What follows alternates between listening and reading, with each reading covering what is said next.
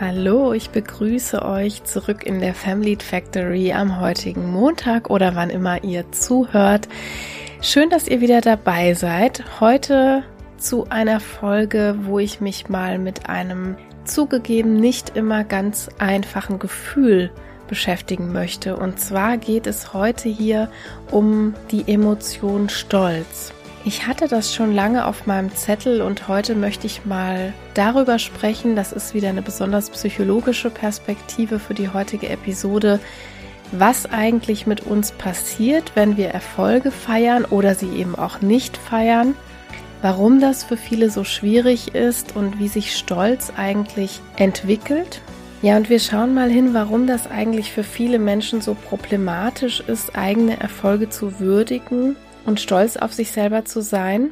Vor allem schaue ich aber auch mal dahin, was das mit uns eigentlich macht, wenn wir eigene Erfolge nicht feiern können, wenn wir unsere eigenen Leistungen nicht würdigen können. Und natürlich ganz wichtig, wie immer in meinen Episoden, auch die Frage, wie können wir das eventuell ändern? Also was können wir vielleicht tun, wenn wir jetzt so eine Person sind, die Schwierigkeiten damit hat, stolz auf sich selbst zu sein, auf die eigenen Handlungen, auf die eigenen Leistungen und die dann Erfolge im Jobkontext oder auch im privaten vielleicht gar nicht so richtig feiern kann.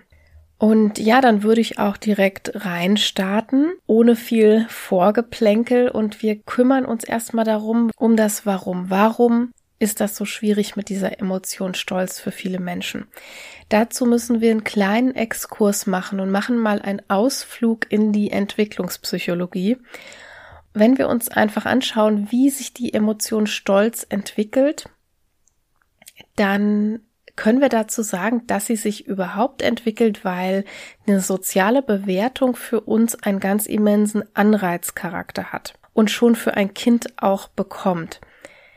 Ihr alle kennt das zum Beispiel, zeigt ein Kind ein Bild vor bei der Mama oder bei dem Papa und es wartet, was die Mutter jetzt oder was der Vater jetzt dazu sagt. Und wenn das positiv ist, was er oder sie dazu sagt, dann wird das im Laufe der Zeit zu einem Anreiz, das immer wieder zu tun. Und wenn ein Kind jetzt irgendwann direkt Stolz empfindet, wenn es zum Beispiel eine Eins geschrieben hat oder wenn es ein tolles Bild gemalt hat, dann ist eine ganz maßgebliche Entwicklung passiert, dann wird die Handlung nämlich anhand sozialer Maßstäbe bewertet.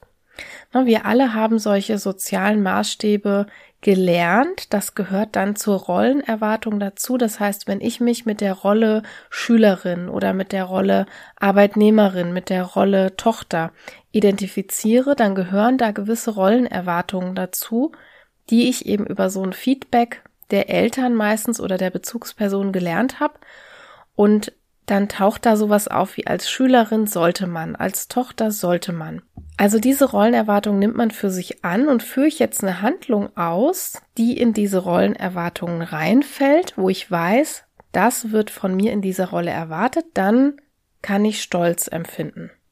Stolz bedeutet somit sowas wie Check, ich bin in meine relevante Gemeinschaft eingeschlossen. Wenn wir jetzt was tun oder in einer Art und Weise leisten, was nicht den Erwartungen entspricht, dann empfinden wir hingegen Scham. Ne? Denn Scham bedeutet, ich werde ausgeschlossen, denn ich habe irgendwas getan, was sich hier nicht gehört oder was nicht von mir erwartet wird.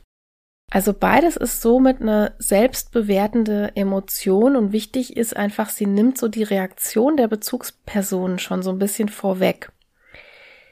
Jetzt können wir beobachten, dass bereits bei Dreijährigen auf Erfolge eine Stolzreaktion erfolgt.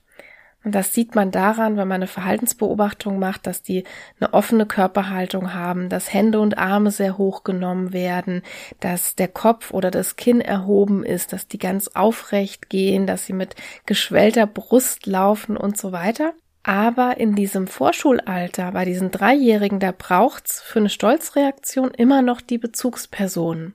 Das ist sehr spannend, wenn man diese Studien vergleicht, denn wenn man ins Grundschulalter weitergeht, dann braucht es diese Bezugsperson nicht mehr.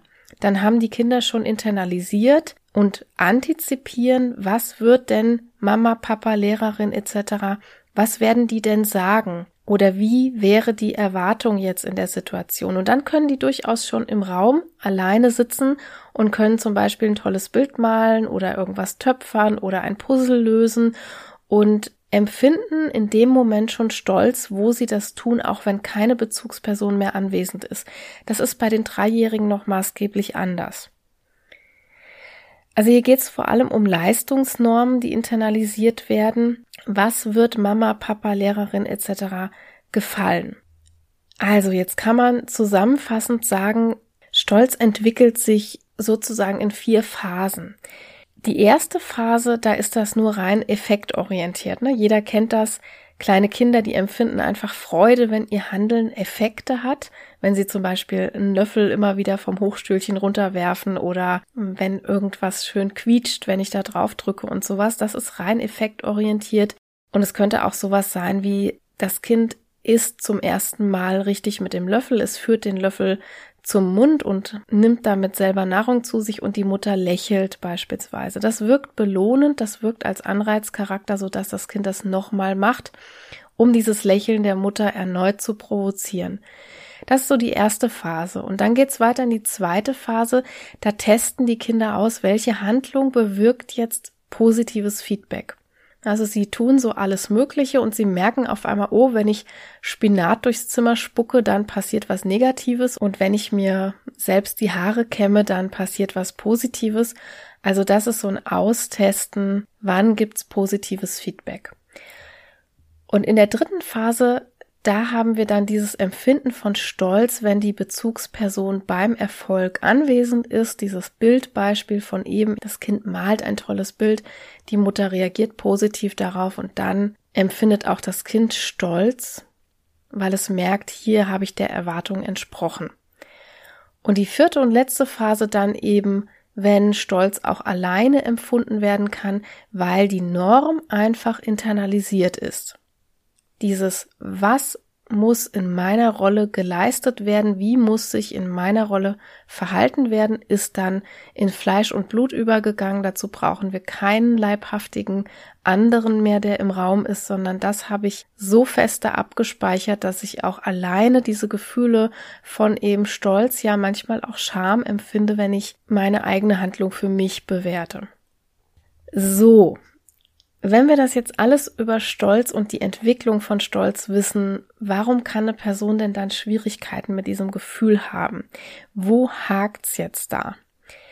Und wir können uns zunächst mal vorstellen, wenn wir Stolz für etwas empfinden, das einer sozialnormativen Erwartung entspricht, dann kommt es natürlich auf diese internalisierte Erwartung auch besonders an.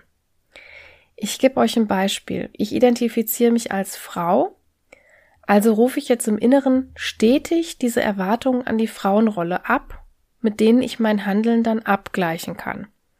Gehe ich zum Beispiel Vollzeit arbeiten, dann passt das eher nicht in die Erwartungen, die viele Frauen verinnerlicht haben. Also was passiert?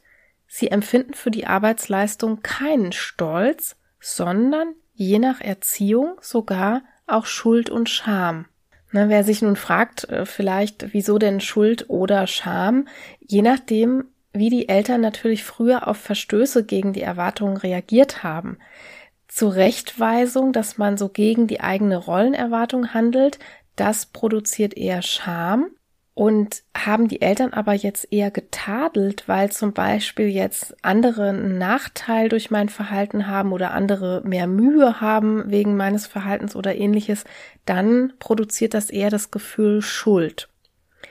Und das setzt sich tatsächlich sehr, sehr fest. Also auch im Erwachsenenalter dann, wenn wir etwas tun, wo wir das Gefühl haben, das widerspricht der Rollenerwartung, das widerspricht diesem Stereotyp, was nichts anderes ist als kollektive Rollenerwartungen, dann werden diese Gefühle sehr, sehr schnell wieder abgerufen. Und wenn wir nun also an unsere Arbeitsplätze denken und an die Themen wie Frauenbild, Stereotype, Vereinbarkeit etc., dann empfinden besonders Frauen eben häufig keinen Stolz, weil sie so das Gefühl haben, ja, das, was ich tue, das widerspricht irgendwie komplett dem, was ich eigentlich tun sollte als Frau. Natürlich gibt es die gleichen Kognitionen auch bei anderen Geschlechtern, das ist ganz klar. Nur Männer haben oft ein bisschen den Vorteil im Business-Kontext, dass eine hohe Jobleistung als Rollenerwartung mit internalisiert ist. Das heißt, sie haben nicht ständig das Gefühl eines Verstoßes, wenn man so will. Nun möchte ich aber einen anderen möglichen Fall nicht unterschlagen. Also es kann auch sein, dass es gar nicht so sehr an den Rollenerwartungen liegt. Ne? Vielleicht ist die Frau ja auch mit einem sehr modernen Elternhaus aufgewachsen und ein Fulltime-Job war die komplette Normalität. Ja, wir alle kennen ja Familien oder haben es selber erlebt, dass vielleicht die Mütter auch ganz normal Vollzeit schon arbeiten gegangen sind. Besonders in der Generation Z wird es da schon viele VertreterInnen geben. Und nun kann es aber extrem hohe Leistungsstandards geben. Ich habe dann zum Beispiel schon die Idee, so eine PowerPoint-Präsentation gehört zu dem, was Frauen prinzipiell auch erstellen, aber meine, die ich erstellt habe, die genügt einfach meinem Anspruch nicht. Ne, wenn wir jetzt an sowas wie eine PowerPoint-Präsentation denken, wenn die Rollenerwartungen das Problem sind, dann würde ich hier vielleicht keinen Stolz empfinden können, weil ich gar nicht so sehr im, in der Rolle der Frau abgespeichert habe, dass so etwas überhaupt ins Ressort der Frauen fällt. Wenn das aber prinzipiell schon so die Idee ist, eine, eine PowerPoint-Präsentation gehört schon auch zu dem, was Frauen prinzipiell erstellen, aber meine, die ich erstellt habe, die genügt absolut meinem Anspruch nicht. Wenn ich so denke, dann antizipiere ich natürlich die relevante Öffentlichkeit, um die es nachher geht, die wird meine Leistung einfach nicht gut finden. Und der Stolz bleibt in dem Fall deshalb aus, weil ich meinen eigenen Leistungsstandard nicht treffe. Und stattdessen könnte es dann auch wieder zu Schuld- oder Schamgefühlen kommen. Wir könnten also so ganz grob sagen, Stolz kann man nur dann empfinden, wenn zwei Faktoren gegeben sind. Der erste Faktor ist so, das Verhalten muss zu unserer Rolle passen, mit der wir uns identifizieren. Da haben wir jetzt vorhin schon ganz viel dazu gehört. Das können ganz verschiedene Rollen sein. Und der zweite Faktor ist, dass dieses Verhalten dann auch noch den äußeren und inneren Ansprüchen genügen muss. Es kann jetzt also zum Beispiel sein, ich habe dieses Verhalten, was ich da zeige, durchaus in der Rollenerwartung abgespeichert und es ist völlig okay, dass ich das mache, aber entweder ich habe so hohe Standards, die ich erfüllen muss, oder das Umfeld hat ganz furchtbar hohe Standards, die es mir so als Maßstab mitgibt. Und wenn ich die dann nicht erfülle, dann wird's auch schwierig mit dem Stolz. Also beide Faktoren müssen letztendlich irgendwie am Rande erfüllt sein. Ja, und alle, die bis hierher zugehört haben, die ahnen wahrscheinlich und verstehen jetzt wahrscheinlich, warum besonders Frauen häufig so ein großes Problem mit Stolz haben können. Kommen wir aber jetzt vielleicht mal zu den Auswirkungen. Man könnte sich ja fragen, warum ist das denn jetzt überhaupt problematisch? Und erstens habe ich ja ganz viel von internalisierten Erwartungen gesprochen. Ne? Das heißt, das läuft meist unbewusst ab und viele Frauen laufen jeden Tag mit Schuld- oder Schamgefühlen rum, wissen aber überhaupt nicht wieso. Und da muss man sagen, da leidet dann ganz besonders so die Persönlichkeitsentwicklung drunter, denn man kann sich vorstellen, wenn ich von Schuld- und Schamgefühlen jeden Tag begleitet bin, dann versuche ich eigentlich nur dauernd von außen irgendwelchen Erwartungen zu entsprechen und diesen unangenehmen Gefühlen aus dem Weg zu gehen.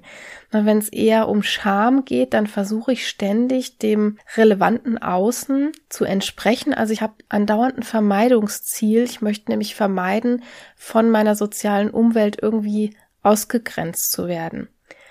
Und wenn es viel um Schuldgefühle geht, dann sind es eher Personen, die immer ganz unglaublich viel leisten, weil sie das Gefühl haben, sie müssen alles alleine schaffen, sie müssen ganz besonders gut sein, sie dürfen anderen auch keine Mühe machen, sie dürfen anderen nicht zur Last fallen, ja, und machen deshalb lieber dreimal so viel alleine, also auch wieder ganz am Außen orientiert.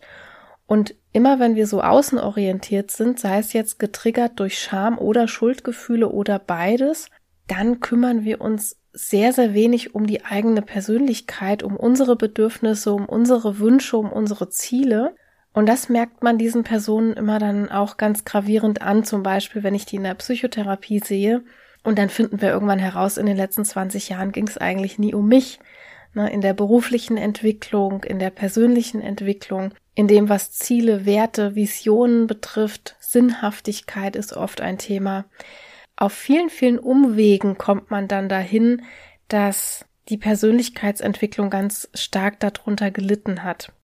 Und so ein zweiter Faktor, warum das äußerst schwierig ist mit dem mangelnden Stolzgefühl, ist, wenn wir uns so vorstellen, wir leisten etwas, zum Beispiel im Job, auf das wir aber gar nicht stolz sind, weil wir irgendwie unbewusst denken, das gehört sich hier alles nicht oder ähm, das entspricht nicht den Standards, dann sind wir nicht nur weniger motiviert natürlich, sondern dann verlangen wir dafür natürlich auch weniger Geld.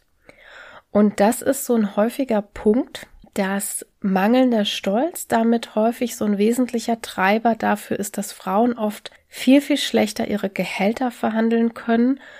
Und in der Verhandlung, da bleibt bei ihnen häufig so das Gefühl zurück, als müssten sie sich so wie Sauerbier anpreisen. Das kann so ein unterschwelliges Schuldgefühl sein, das man häufig gar nicht äußern kann. Also das läuft sehr, sehr unbewusst. Aber so ein Schuldgefühl, was in etwa sowas ausdrückt wie ich schädige meinen Arbeitgeber, wenn ich hier zu viel fordere oder auch wieder schambasiert, das ist total unangemessen, was ich hier mache. Na, vielleicht erkennt sich die eine oder andere hier auch wieder. Mal ist das eben wieder Schuld getriggert, mal Scham getriggert, aber das sind ganz häufige Aspekte, die im Jobkontext dann in so Gehaltsverhandlungen plötzlich aufploppen. Und man bringt das erstmal gar nicht damit in Verbindung, dass man hier ein ungesundes Verhältnis zur eigenen Leistungsbewertung hat, kein Stolz empfindet, keine, ja, kein angemessenes Gefühl für eigene Erfolge auch empfindet. Und der dritte Punkt wäre so, dass wir, wenn wir neutrale bis negative Gedanken zu unseren eigenen Leistungen haben, dann entwickeln wir natürlich auch negative Gefühle im Zusammenhang mit diesen Tätigkeiten. Und das geht so weit, bis sich die Arbeitstätigkeit für eine Person komplett sinnentleert anfühlen kann. Also mangelnder Stolz ist gleichzeitig auch eine mangelnde Wertspiegelung. Wenn ich etwas tue, ich reinige hier zum Beispiel den ganzen Tag irgendwelche Zimmer oder ich tippe den ganzen Tag was in meinen Rechner oder ich schreibe den ganzen Tag ein Buch, was auch immer jetzt mein Beruf ist und ich kann dafür überhaupt keinen Stolz empfinden, dann bleibt die Wertspiegelung meiner selbst aus. Und das ist dann auch ganz bemerkenswert. Das sind nämlich häufig Personen, die kriegen von außen manchmal auch viel Anerkennung. Das heißt, die können dreimal am Tag von irgendwelchen KollegInnen oder Vorgesetzten gesagt bekommen, du machst einen tollen Job, aber die fühlen das nicht. Sie fühlen nicht, dass sie einen tollen Job machen, auch wenn sie diese Spiegelung von außen bekommen. Somit kann sich das für sie selber richtig sinnentleert anfühlen, bis hin, dass das in so eine Burnout-Richtung auch gehen kann. Ja, was jetzt also tun? Wo können wir vielleicht ansetzen, wenn wir mit dieser Erfolg- und Stolz-Thematik so ein richtig großes Problem haben? Und der erste Punkt wäre für mich auf jeden Fall, dass ihr euch mal mit den Rollenerwartungen auseinandersetzen dürft, die ihr so internalisiert habt.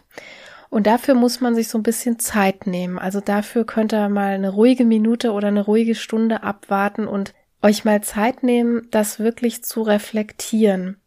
Womit identifizierst du dich? Das ist so die erste Frage welche Rollen ploppen da auf, die für dich relevant sind, zum Beispiel Mutter, Angestellte, Tochter, Arbeiterkind, ja, also es können auch so Labels sein, die zur eigenen sozialen Rolle geworden sind.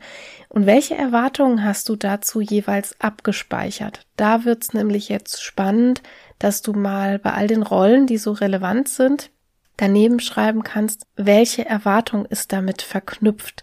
Man kann sich da ein bisschen behelfen, indem man Satzanfänge schreibt, zum Beispiel eine Tochter sollte oder eine gute Tochter muss oder als Tochter macht man, Punkt, Punkt, Punkt.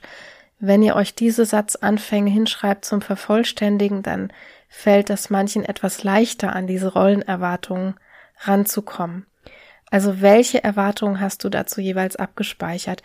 Und als nächsten Schritt dann oder als nächste Frage, entspricht das eigentlich heute noch dem, was du auch wirklich dazu denkst?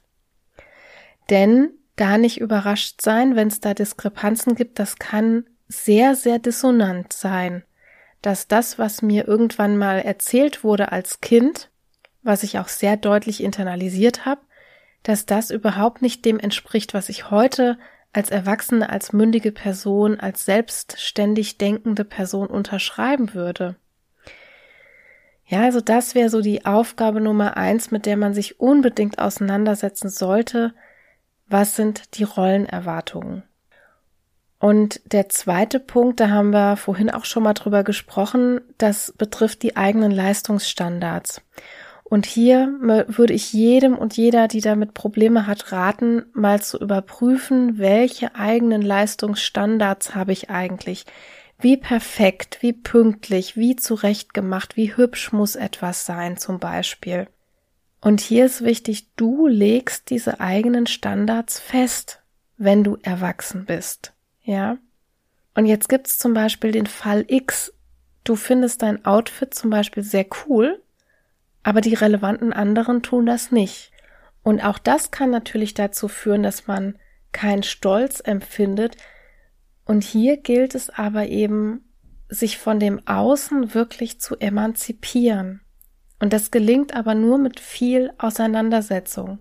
Ja, wen will ich als kritische Stimme für mich zulassen, wen aber auch gerade nicht? Und was ist mein Standard? Wann ist etwas für mich selbst okay und angemessen? Also dieser ganze zweite Aspekt Leistungsstandards, das ist wirklich eine Entwicklungsaufgabe und gerade Menschen, die als Kinder entweder sehr dominante Bezugspersonen hatten, die das sehr, sehr forciert haben oder die manchmal auch sehr explizit formuliert haben, was sie von dem Kind in welcher Rolle erwarten, die brauchen da oft eine ganze, ganze Weile, bis sie sich da bewusst mit auseinandersetzen und diese Leistungsstandards vielleicht auch irgendwann für sich selbst wieder neu festsetzen können. Wir beobachten da in der Psychotherapie wirklich häufig, dass diese Menschen auch mit über 40 oder 60 noch die Kritik der Eltern antizipieren und sich auch dementsprechend fühlen. Das ist wirklich gruselig zum Teil, dass wir da Menschen sitzen haben, die zum Teil selbst schon Oma oder Opa sind und die immer noch diese kritischen, wertenden, dominanten Eltern so in den Ohren haben, wenn sie sich einen neuen Pullover gekauft haben oder wenn sie eine neue Haarfarbe ausprobieren oder was auch immer. Und das passiert, weil sie wirklich nie eine eigene selbstbestimmte Norm für sich entwickelt haben. Deshalb wäre das der ganz, ganz große, lieb gemeinte Tipp, wenn ihr jetzt so am Drücker seid, wenn ihr jetzt mündige Erwachsene seid, wenn ihr das hört und wenn ihr einfach wisst, für mich war es immer ein Problem. Ich kann nie stolz auf mich sein. Ich kann nie eigene Erfolge feiern oder würdigen, weil ich immer dann irgendwie die Bezugsperson XY im Ohr habe, wie sie darüber meckert oder wie sie sich darüber lustig macht oder wie sie sagt, das gehört sich nicht oder so. Dann da mal wirklich viel Zeit zu verwenden, sich genau damit auseinanderzusetzen, welche Leistung, welches Aussehen, welcher Standard ist für mich okay und welchen möchte ich als erwachsene Person jetzt etablieren und festgießen. Ja, und der dritte und letzte Ansatzpunkt, der ist so bei den Gedanken zu sehen. Also wenn du ein großes Problem mit Stolz hast, dann ist das total lohnenswert, ein Erfolgstagebuch zu führen. Ja, viele von euch kennen sowas wie ein Dankbarkeitstagebuch, was man am Ende des Tages für sich ausfüllen kann. Und bei einem Erfolgstagebuch ist das so ähnlich, so dass du dir einmal täglich oder wöchentlich, wie du das möchtest, mal notieren kannst, was du für dich erfolgreich gelöst hast. Ja, und wie bei allen psychotherapeutischen oder verhaltensorientierten Tagebüchern geht es hier nicht um das ganz große Kino. Du musst hier nicht immer jetzt nur den Millionenabschluss im Business notieren, sondern es geht auch um die Kleinigkeiten. Und ganz schön finde ich es dabei immer, wenn man so kleine Affirmationen da auch mit reinsetzt. Zum Beispiel sowas wie, ich bin mir selbst gerecht geworden oder ich entspreche meinen Erwartungen oder ich habe heute oder diese Woche meinen Erwartungen entsprochen? Wem das so ein bisschen schwer fällt, ihr habt ganz am Anfang die Entwicklung des Gefühls Stolz gehört, der kann auch so eine kleine Übergangslösung nehmen. Also ich finde, das ist absolut erlaubt, wenn man hier diesbezüglich an sich arbeitet. Du kannst mal an ein Modell denken, was diese neue Rollenerwartung für dich verkörpert. Ja, wenn so alte Rollenerwartungen eher mal adaptiv oder eher schlecht waren. Und wenn du dir so ein Modell vorstellst, was diese neuen Erwartungen verkörpert, dann kann man sich gedanklich immer so ein bisschen einen Satz aufrufen wie XY wäre jetzt stolz auf mich, wenn er oder sie das sehen würde. Und da geht es eben nicht um reelle Personen. Es kann natürlich auch jemand aus eurem Umfeld sein, der das für euch gut verkörpert, aber es kann auch eine rein fiktive Person sein, die einfach komplett diesem Rollenbild entspricht, dem ihr gerne entsprechen würdet.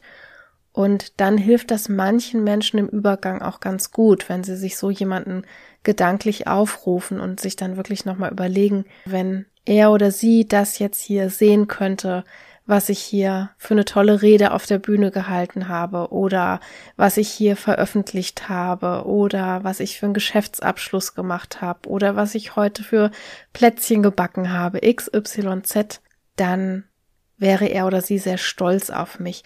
Und über diesen Zwischenstep können dann manche auch ganz gut zu diesem Gefühl Stolz kommen. Ne? Also es ist ein bisschen so, als würden wir die emotionale Entwicklung als Kind noch mal so ein bisschen nachholen. Und wenn man das konditioniert hat, also wir kehren damit erstmal so ein bisschen zurück auf die Vorschulstufe, aber das ist okay, wenn wir erst noch eine neue Norm für uns etablieren möchten.